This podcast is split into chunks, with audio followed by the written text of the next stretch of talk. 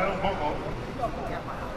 Le sujet est extrêmement délicat et cela peut se vérifier dans la rue, dans les tribunaux, dans les bureaux. Lors des fêtes de Pamplune en juillet 2016, quatre Sévillans avaient agressé collectivement une jeune fille, ce qui avait créé une mobilisation de grande ampleur pour que les juges ne distinguent plus entre abus sexuels et viol.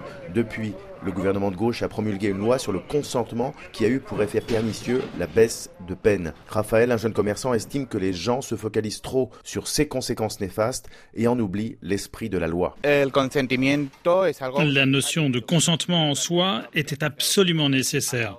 Je crois que le gouvernement en a fait une priorité et ce dès le début. Au moins, Aujourd'hui, on a mis les points sur les i.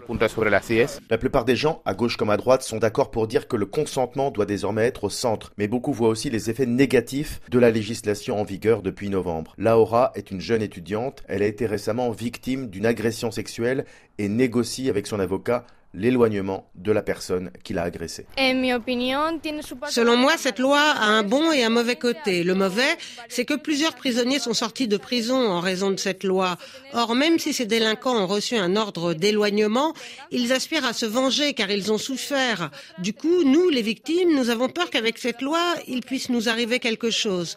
Mais je répète que je suis d'accord avec son essence. Un non, c'est un non et cela doit être respecté.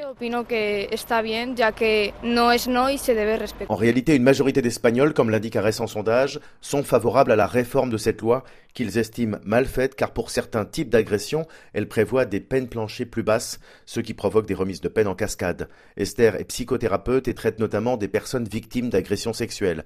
Elle insiste sur le ressenti de ses patients. La personne violentée se repose d'une certaine manière quand elle voit que l'agresseur a reçu une peine juste, entre guillemets. Entre guillemets, car dans ces situations d'agression sexuelle, il est difficile d'obtenir justice. À l'inverse, pour une victime qui voit son agresseur sortir avant de prison, cela peut l'amener à vivre une expérience retraumatisante.